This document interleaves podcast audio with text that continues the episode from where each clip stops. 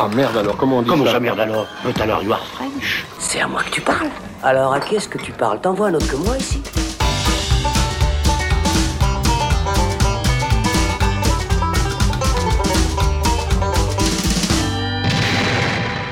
Salut les cinéphiles, bonjour ou bonsoir à tous, c'est Alex, très heureux de vous retrouver pour un nouveau débat. Alors chaque année, il y a souvent un film qui rafle tout sur son passage, des statuettes, des prix en cascade, des sélections et récompenses en festival, et bien sûr un consensus de la presse et de la critique qui crie presque unanimement au chef-d'œuvre. Cette année, eh bien l'heureux élu, c'est Nomadland, une chronique sociale sur une soixantenaire veuve incarnée par l'oscarisé Frances McDormand, un drame contemplatif sur une Amérique des déclassés et de ceux qui ont opté par choix ou par contrainte pour une vie d'errance et de voyage. Après le Lion d'Or à Venise, deux Golden Globes et trois Oscars, dont ceux de meilleur film et meilleure réalisatrice, le nouveau film de Chloé Zhao, une américaine d'origine chinoise, qui est la nouvelle cinéaste en vue au sein d'un cinéma d'auteur indépendant, est enfin en salle en Suisse et en France depuis le 9 juin dernier. Alors, Nomadland est-il le grand film que le grand écran attendait pour la réouverture des salles? C'est ce qu'on va voir avec mes deux fidèles compères Thibaut Ducret, salut Mais salut Alex. et Florian Pouplin, salut à toi. Salut Alex. Alors, euh, si vous êtes prêts, les amis, à partir sur les routes d'Amérique en van et bosser pour Amazon, et bah c'est parti. Dernière nouvelle, il vivait dans le groupe pipi. Dans un quoi? Groupe pipi. Oh mon dieu, vivre dans l'urine, c'est affligeant. Après les chansons que mes frères m'ont apprises et surtout le très beau The Rider sur un cowboy star du rodéo victime d'un accident, Chloé Zhao continue à explorer les mythes fondateurs de l'Amérique et ses grands espaces en adoptant un style docu-fiction où Frances McDormand joue aux côtés de véritables nomades sexagénaires. Difficile à croire donc que la réalisatrice oscarisée va bientôt passer du côté du blockbuster et du film de super-héros avec le prochain film Marvel Les Éternels attendu pour cet automne. Mais là, on parle donc de Nomadland, alors ça vaut quoi après tout ce ramdam de la presse, des festivals et des cérémonies Florian C'est très bien. Voilà. Moi j'ai beaucoup aimé le film. Euh, non, moi je pense que c'est un film qui. euh, après, se poser la question, est-ce qu'il mérite tout ce qu'il a eu? Ça, on peut toujours se poser la question. Mais c'est vrai que c'était un des films euh, de l'année 2020 qui était en tout cas assez marquant.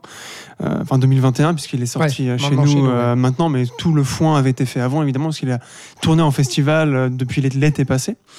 Euh, euh, connaissant Chloé Zhao, ayant vu ses films précédents, moi je trouve que ça reste dans la même lignée, qu'il n'y a pas forcément euh, une grosse montée en puissance avec ce troisième film. Donc j'ai l'impression que le, que le monde découvre Chloé Zhao maintenant, ce qui est bien, hein, je dis pas, mais enfin Toi, voilà. t'avais aimé ces deux premiers films Oui, oui, oui, beaucoup, Ouais. énormément. Donc, du coup, Euh, effectivement, celui-là, t'as C'était pas une surprise, je savais, si tu veux, d'avance que j'allais aimer, à part si vraiment elle se ratait, mais là pour moi ça n'a vraiment pas été le cas.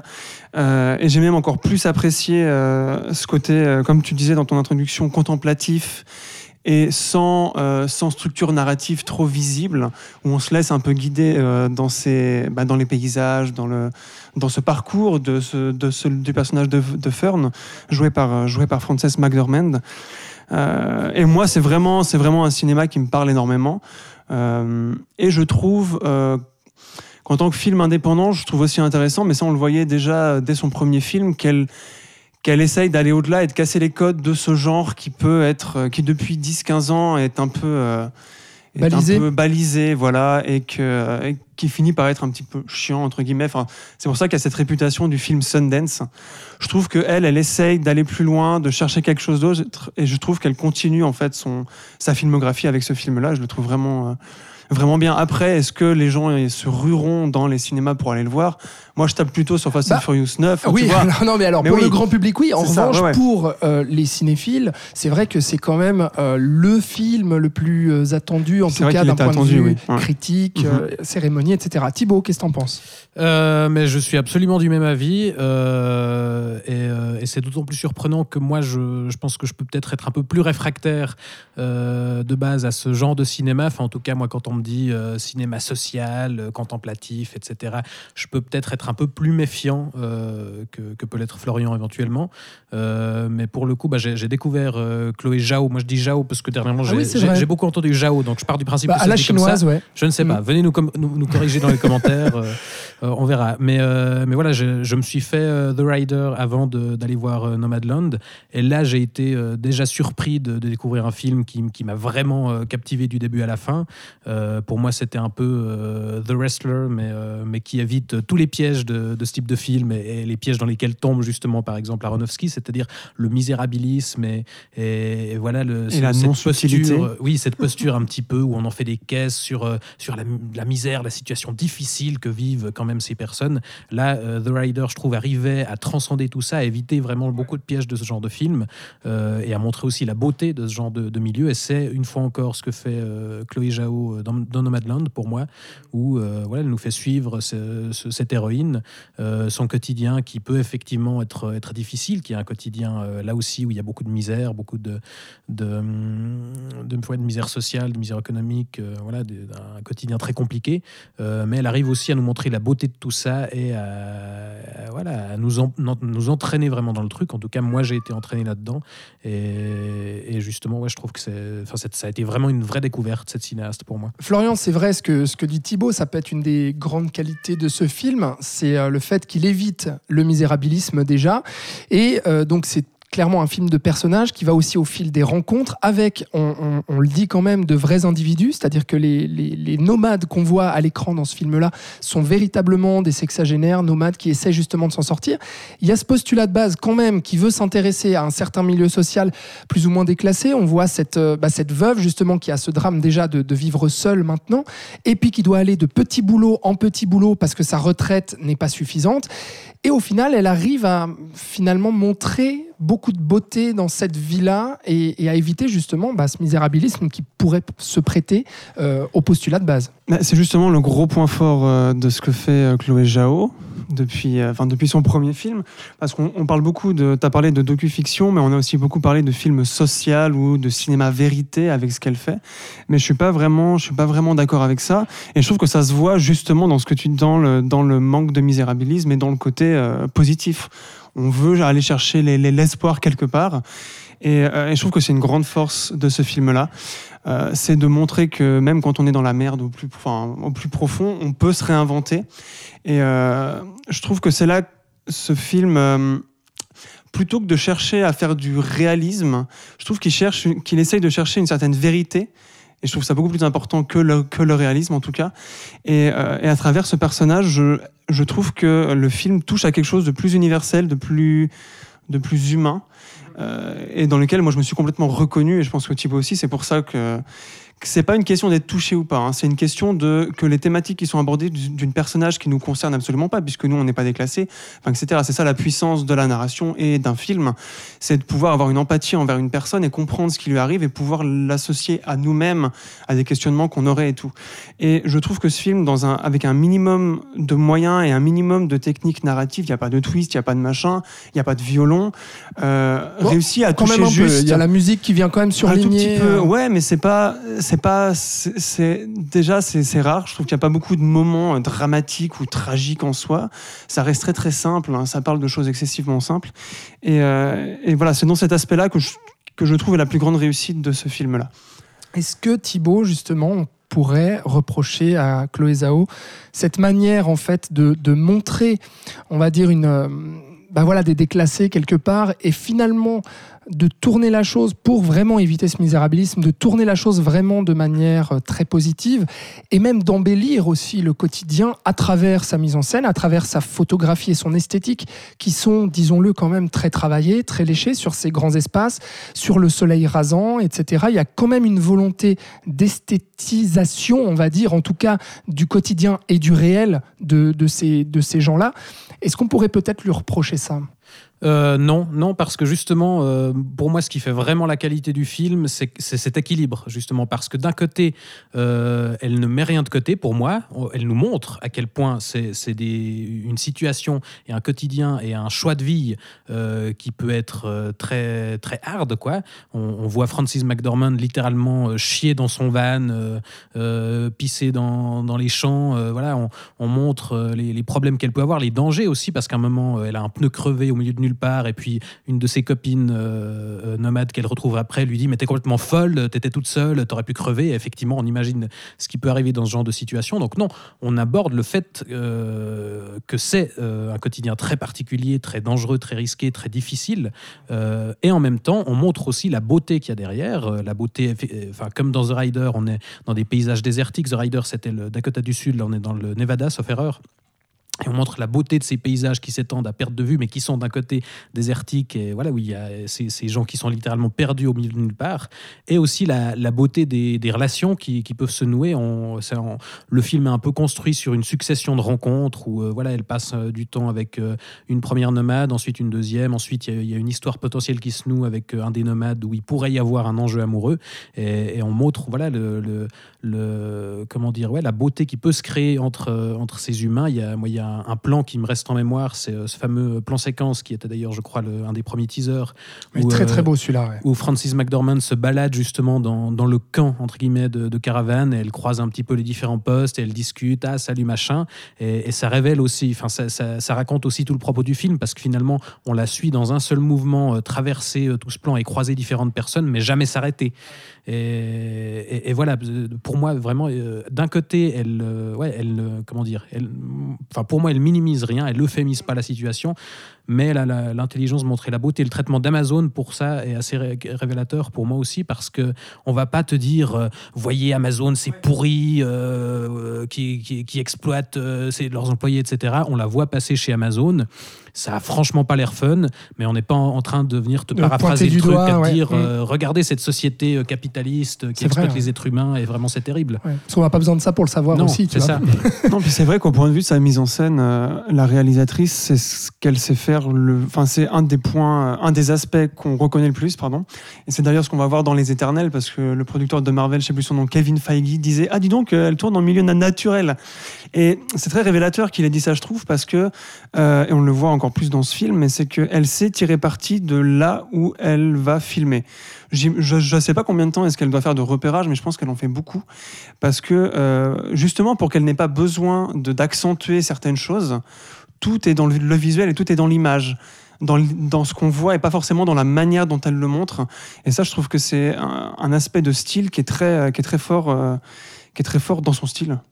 Et c'est ce que Thibaut disait, je trouve ça, euh, et c'est à ça qu'on va la reconnaître de plus en plus, je pense. Elle a que fait trois films, elle a déjà une patte très très, euh, Bah, très, là, très marquée. ce qu'on ce qu'on lui donne aussi euh, volontiers, enfin les qualités qu'on lui trouve en tout cas si on lit la presse, etc. C'est aussi sa capacité, alors que c'est une c'est une réalisatrice d'origine chinoise qui a vécu jusqu'à ses 17 ans, il me semble, en Chine, puis ensuite qui s'est installée aux États-Unis, mais qui capterait en fait une essence à la fois de l'âme de son pays, de l'histoire de son pays, de, de- des paysages justement comme tu le soulignes, et aussi finalement du cinéma américain avec ses grands espaces, avec euh, bah déjà la manière de comment dire de revisiter les mythes du western dans The Rider. Il y a un peu de tout ça. Là aussi dans Nomadland, euh, ça se retrouve. Est-ce que c'est quelque chose avec lequel tu es d'accord, toi, Florian? Mais oui, je trouve qu'elle y arrive d'autant plus parce que, comme tu le dis, elle est peut-être partie sur un regard extérieur et qu'elle euh, et qu'elle et qu'elle a dû digérer tout le cinéma américain parce que c'est quelque chose de très empirique. Enfin, je veux dire, on a tous bouffé du cinéma américain. On a tous. euh, Et c'est marrant, ça veut vraiment dire que c'est quelqu'un qui a, qui a très vite compris ce qui l'entourait et qui a, mais qui a un talent fou, évidemment, mais qui, je pense, a bouffé du Terrence Malick et du Michael Cimino. Parce que là, c'est vers ça qu'elle va. En tout cas, elle, elle commence à prendre leur place. Ah, C'est les deux noms qu'on cite je vois. souvent hein, d'ailleurs. ouais. Bah oui, parce que c'est clair c'est que c'est les deux seuls qui. à, à la porte du paradis, par Ouais. exemple. Toute cette histoire du rapport au territoire. euh. Et dans, et dans la contemplation, on peut, Mm. on peut penser Bah, à Malik. Malik. On n'en est pas au Mm. point de Terrence Malik, mais, mais elle y va gentiment, quoi, en Ouais. tout cas. C'est pas exactement la même chose, mais c'est vrai que ça s'inscrit quelque part dans une démarche aussi euh, naturaliste comme ça et contemplative euh, qui, qui fait exactement penser à ça. Mais c'est pas parce que c'est contemplatif que c'est chiant. Non, non. Attention, hein, parce que c'est un mot qui, a- Ouais. qui peut être Ouais, péjoré souvent, mais, euh, Ouais. mais là, je trouve que c'est pas le cas. Il se passe des choses. Enfin, je veux Mhm. dire, euh, je pense que tu vas parler de, de l'actrice principale, mais Oui, que bah, beaucoup de choses passent par elle en fait. Et que c'est aussi là la grande force du film, c'est que le choix de casting est, excessivement juste, que le, visage de McDormand est absolument euh, incroyable et qu'elle le filme ex- excessivement bien. Euh, elle est toute burinée, elle, est, elle a pas de maquillage, enfin En même temps, il n'y a pas de raison qu'elle ait du maquillage. Je me, demande, je me demande même si elle en avait trop sur le tournage ou quoi. Mais il y a quelque chose dans son visage qui fait que, enfin, voilà, c'est une très bonne actrice, ça on le sait. Mais de la manière dont elle le filme, dont elle, euh, donc son visage, euh, il y a quelque chose de très révélateur. C'est comme si toute, euh, parce qu'elle est très renfermée, c'est un personnage excessivement renfermé, et on arrive à deviner ce qui se passe. On sent qu'il y a eu aussi une relation entre entre Chloé Zhao et Frances McDormand, et que vraiment, enfin voilà, c'est un super bon duo. En même temps, McDormand avait été révélé par les frères Cohen, qui avaient aussi déconstruit beaucoup de mythes américains. Euh, c'est une actrice comme ça, en fait. Je pense pas qu'elle allait la chercher pour rien. Il y avait, euh, il y avait une intention derrière ça. Et je trouve que ça fait aussi une des grandes forces du film qui aurait pu complètement euh, être ratée si elle avait pris une autre actrice un peu plus glamour, un peu plus hollywoodienne entre guillemets quoi. Mais c'est vrai Thibaut que effectivement ça évite aussi le, piège de à regarder comme mon actrice a l'air fatiguée, comme elle pleure, comme elle est décoiffée. Finalement il y a, y a quand même une forme d'authenticité qui se dégage de Frances McDormand. Oui, enfin c'est pas du tout un film de, performance. Euh, bah, D'ailleurs, c'est pas du tout un aspect qui a été spécialement mis en avant dans la promo. Et Malgré l'Oscar, le Golden Globe. Euh, non, pas le Golden, l'Oscar de la meilleure euh, actrice, pardon. Oui, mais pour prendre un exemple récent, c'est pas, on n'a pas fait des caisses comme avec Joaquin Phoenix sur sur Joker, quoi. Enfin, c'est pas attention la transformation de Francis McDormand. Là, effectivement, c'est particulièrement judicieux comme comme choix parce que c'est voilà, c'est une actrice qui visuellement, enfin dans son physique, incarne quand même quelque chose d'assez spécifique qui qui, se prête à ce genre de choses. Bon, je vous ai laissé dire beaucoup de belles choses euh, sur ce film, les amis, euh, pour la simple et bonne raison que euh, moi, effectivement, c'est c'est pas tellement un cinéma auquel je suis sensible, donc je voulais pas venir directement dynamiter un petit peu le débat, on va dire, avec avec euh, mon, avis, mes réserves, ma, sensibilité à moi. Euh, j'aimerais quand même en parler, mais disons que je préférais vous laisser déjà euh, argumenter sur la qualité du film, qui est vanté à gauche et à droite, et que vous avez très bien fait aussi ici pour qu'on comprenne toutes les qualités de ce film. Moi, effectivement, c'est un cinéma auquel je suis pas très sensible, et notamment le cinéma de, Chloé Zhao. Zhao. J'ai découvert The Rider juste avant de voir Nomadland, et puis bon, même si j'ai préféré quand même The Rider parce qu'il faut dire qu'il y, y, a une narration un tout petit peu plus classique en tout cas. C'est mieux expliqué, quoi. Mais oui, non, mais effectivement, c'est non, mais c'est pas ça. C'est que dans The Rider, c'est vrai qu'il y a comment dire un, un, fil narratif qui est un petit peu plus clair sur euh, comment dire. Euh, bah, il y a un événement qui arrive précis euh, à C'est une histoire de reconstruction. The Rider. Exactement. Nomadland, c'est plus une histoire d'errance, donc il y a peut-être que le, le, le, but est, est, un peu moins évident, effectivement. Exactement. Donc ce qui a fait que j'ai préféré The Rider à Nomadland, malgré tout, déjà The Rider me laissait totalement froid et insensible, et j'avais du mal à comprendre pourquoi, à part justement euh, me référer au fait que bon, bah voilà, c'est pas mon, c'est pas mon type de cinéma. Et euh, je vous avoue que j'essaye un petit peu d'aller, d'aller plus loin justement pour comprendre moi ce qui me, euh, ce qui me rebute un peu dans cette approche-là. Et je pense que c'est la propre à la démarche en fait et, et au regard de Chloé Zhao qui justement m'empêche en fait d'adhérer au film et j'aimerais vous entendre là-dessus. Et c'est notamment moi ce, ce, mélange de docu-fiction. Alors euh, vous n'êtes pas étonné que j'aborde ça parce qu'on en a parlé hors micro avant. Euh, il faut quand même le dire pour les auditeurs. On, euh, avait bu aussi je sais pas si c'était super donc on va essayer de faire le, le, débat un petit peu moins agressif. Mais non mais ce que je veux dire par là c'est que ce problème de docu-fiction c'est que pour moi, en fait, il y a quelque chose qui sonne faux dans le sens où je vois cette volonté bah voilà, de se dire bah on, va, on va s'immerger dans un milieu, un certain milieu de l'Amérique, un certain milieu social, avec justement des personnages réels, et on va pas écrire un scénario de, A à Z. Euh, on évite en fait la, surécriture et puis on laisse volontiers justement à la manière du documentaire laisser un petit peu agir les discussions, les événements, euh, le fait que bah, un moment donné il y a une dame qui va présenter à tous les nomades bah voilà ça c'est un saut, c'est un saut pour faire caca. Enfin j'imagine que c'est le genre de scènes qui ne sont pas spécialement répétées à l'avance ou qui ne sont pas euh, travaillées avec des acteurs et ça se sent. Et de l'autre côté, il y a quand même cette volonté d'inscrire une actrice donc hollywoodienne euh, d'une classe bien supérieure forcément, à vouloir justement quelque part se rabaisser un petit peu au niveau de ces gens-là et de, de s'insérer dans leur milieu à eux. Et donc, d'un côté, de se dire, bah voilà, on fait du documentaire parce qu'on garde ces personnages réels et on, on a une, une errance narrative. Et de l'autre, on va insérer cette actrice-là, on va la filmer au plus près, on va la filmer en train de faire caca, en train de faire pipi, etc. Oh, regardez comme elle s'abaisse au niveau de ces gens-là. Et d'un autre côté aussi, on, on esthétise le tout et on veut faire du cinéma ample avec de la mise en scène, de l'esthétique, de la belle photo, etc. Et donc, là-dedans, c'est c'est c'est pas qu'il y a des artifices, mais c'est en tout cas que pour moi, euh, ça sonne totalement faux et je n'arrive jamais à adhérer à ça. Du coup, je voulais, euh, je voulais vous entendre euh, là-dessus. Florian, Alors, tu souffles avant. Non, non, pas du tout. C'était que je regardais Thibaut pour savoir qui c'est qui allait commencer. Oui, parce qu'on est très poli dans ce podcast. C'est vrai qu'on se retient, voilà. Non, mais il faut, il faut aussi rappeler que Nomadland est basé sur un livre qui, euh, qui raconte, qui a été écrit par, euh, qui est une sorte de jour- journal un peu d'une personne qui s'est retrouvée dans la même situation. En fait, l'histoire de Nomadland est entre Oui, c'est vrai, on guillemets basée sur une histoire réelle. Hein, tu vois ce que je veux dire Euh, Du coup, je ne pense pas que le fait de vouloir faire un truc de errance narrative ou de laisser improviser, improviser certains, certains acteurs, certaines actrices soit un souhait 100% pour le film. Je pense que dans le livre et que dans la vie que cette personne a eue, qui a écrit le livre, je ne me rappelle plus son nom maintenant, Jane quelque chose, bref, euh, ça faisait partie de l'essence même du projet. Donc ça, pour moi, ça rentre pas dans le est-ce qu'on va faire comme ci, comme ça pour faire docu-fiction, enfin voilà. Euh, ensuite, moi, j'ignorais euh, avant le film que euh, les gens qu'on voyait euh, à ce fameux rassemblement là, de gens du voyage, de nomades, euh, étaient des vrais, des vrais gens, enfin des vrais gens, euh, voilà, Vrais Des- nomades. Voilà. Donc moi, ça m'a, moi, j'ai vraiment vu aucune différence. Enfin, j'ai, je me suis pas posé la question est-ce que c'est des acteurs, est-ce que c'est des, des vrais gens, voilà. Euh, toi, tu m'avais dit hors, hors antenne que tu l'avais su avant de voir le film, donc évidemment, ça a dû te, Ça biaise le ça regard peut-être. ouais. quelque part. Mhm. Mais moi, en tout cas, j'ai vu aucune différence entre eux et Frances McDormand au niveau du traitement, au niveau de la mise en scène, au niveau du jeu, tout bêtement. Euh, et pour moi, euh, le côté docu-fiction, euh, je ne le vois pas du tout. Pour moi, c'est une fiction. C'est-à-dire c'est-à-dire qu'on raconte mine de rien une histoire et que que l'histoire pour moi est quand même assez claire. Il n'y a pas tant d'errance que ça. Enfin, la contemplation et l'errance rentrent dans le concept du film en fait. Et je me sens rarement perdu dans ce film-là, ou en tout cas perdu en même temps que le personnage principal. Et, euh, au point, de vue de la mise en scène, je ne vois aucun rapport avec le documentaire.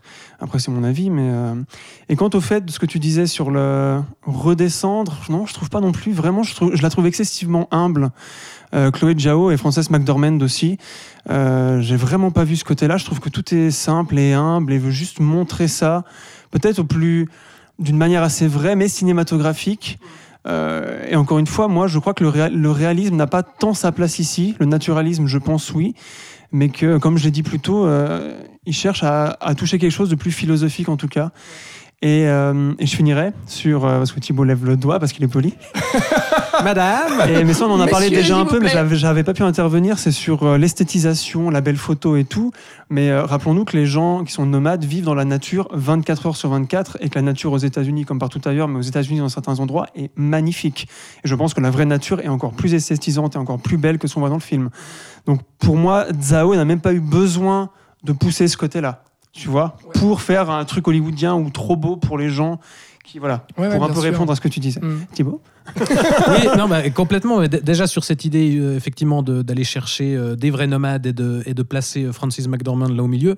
Hum, Enfin, moi, dans l'idée, est-ce que ça aurait été mieux si ça avait été que des acteurs qui, ne vivent pas vraiment ce, quotidien-là euh, 100% du temps? Je je pense pas. Moi, au contraire, je trouve qu'il y a quelque chose d'intéressant de justement, enfin, voilà, mettre ces gens-là, les vrais, en avant pour parler de, de ce milieu-là. Et le fait de placer une actrice hollywoodienne là au milieu, pour moi, c'est enfin, c'est c'est quand même en quelque sorte un peu assumé parce qu'au départ, on, on la suit finalement au début de sa vie de nomade. Et elle va justement découvrir un petit peu ce quotidien-là, comme finalement l'actrice elle-même, euh, voilà, s'est plongée là-dedans et a découvert. Donc, euh, c'est pas non plus. euh, donc le spectateur s'y retrouve. voilà, pour, ouais. pour- pour moi, on, on- on l'assume quand même à ce niveau-là. Et, et pour ce qui est de la question de, de l'errance narrative, euh, je, je suis d'accord avec Florian. Enfin, pour moi, il n'y en, a- en pas tant que ça parce qu'il y a un vrai parcours de l'héroïne, il y a un vrai propos qui est raconté.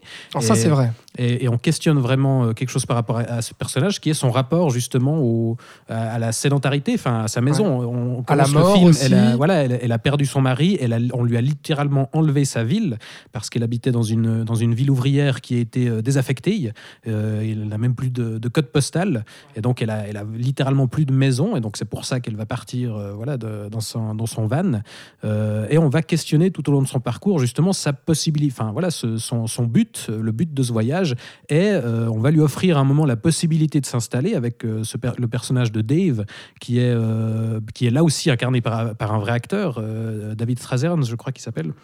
Euh, et on, voilà, on commence à dessiner la possibilité voilà, d'une, romance entre les deux. Et, et à un moment, lui euh, va s'installer euh, dans, dans la maison de son fils. Et il y a l'opportunité pour, pour l'héroïne de, de s'installer pour de bon aussi avec ce personnage-là. Et il y a cette scène, moi, que je trouve absolument géniale, où un soir, elle descend les escaliers et elle voit ce Dave jouer au piano avec son fils. Et euh, on a un, plan où on les voit jouer en piano et on a le contre-champ où elle les regarde à travers les barreaux des escaliers. Et donc, elle est littéralement à travers des barreaux euh, dans, dans ce quotidien, justement, de sédentaire. Et donc là, on dit non, cette vie n'est vraiment pas faite pour elle. Donc, vraiment, on raconte quelque chose par rapport à ça. Et il y a ouais, vraiment toute une construction tout un parcours euh, de l'héroïne qui fait que pour moi c'est vraiment pas euh, l'idée euh, oui on a juste filmé Francis McDormand qui se Ouais, balade dans bien le sûr. désert et qui Non, non, des gens et puis euh, Ouais. on raconte rien quoi Mhm.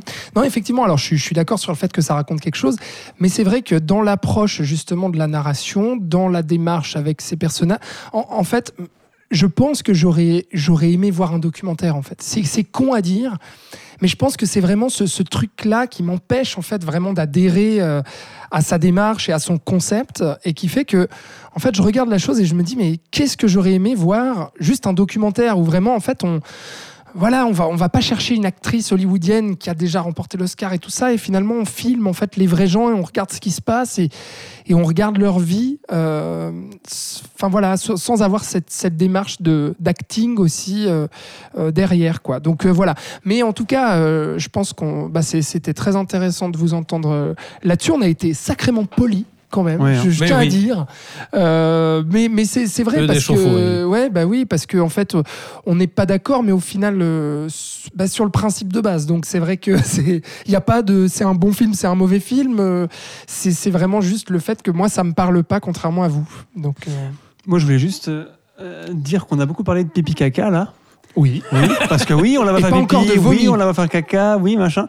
Mais je tenais à préciser que euh, moi, je trouve que c'est très bien intégré dans la mise en scène, que c'est que c'est des moments qui durent genre une seconde et demie. Enfin, Oui, voilà, oui, pour oui, c'est ceux pas et vulgaire, celles qui c'est pas vulgaire. c'est pas le caca de Dumb and Dumber c'est effectivement pas, non, non, puis c'est pas, c'est pas tout, c'est pas tout le film, quoi. Voilà. Non non, c'est vrai. Tu prends des exemples un peu comme ça, mais. hein. Oui, non, je prenais ces exemples. foi. Ouais, non, pas du tout. Je prenais ces exemples pour justement montrer que effectivement, bah oui, on montre aussi euh, euh, que euh, cette actrice-là, elle est en difficulté. Elle sait faire caca et pipi comme tout le monde. Exactement. non, mais tu vois ce que je veux dire. Mais, mais, mais effectivement, tu as raison de souligner le fait que c'est pas, c'est pas euh, vulgaire, c'est pas, c'est pas tape à l'œil et voilà.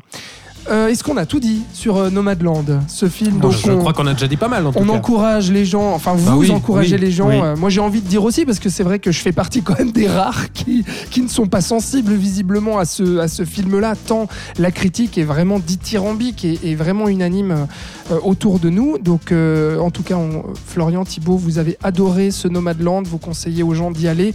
Merci d'avoir participé à ce débat les amis. Plaisir. mais merci à toi Et puis bah à la prochaine. Yeah. à Et voilà, donc vous, merci de nous avoir suivis. Et puis vous nous retrouvez sur toutes les plateformes de podcast, bien entendu, et sur tous les réseaux sociaux. Dites-nous si vous avez aimé ce Nomadland ou non. On se réjouit de vous lire. Merci, c'était le Saloon. À bientôt. Bisous.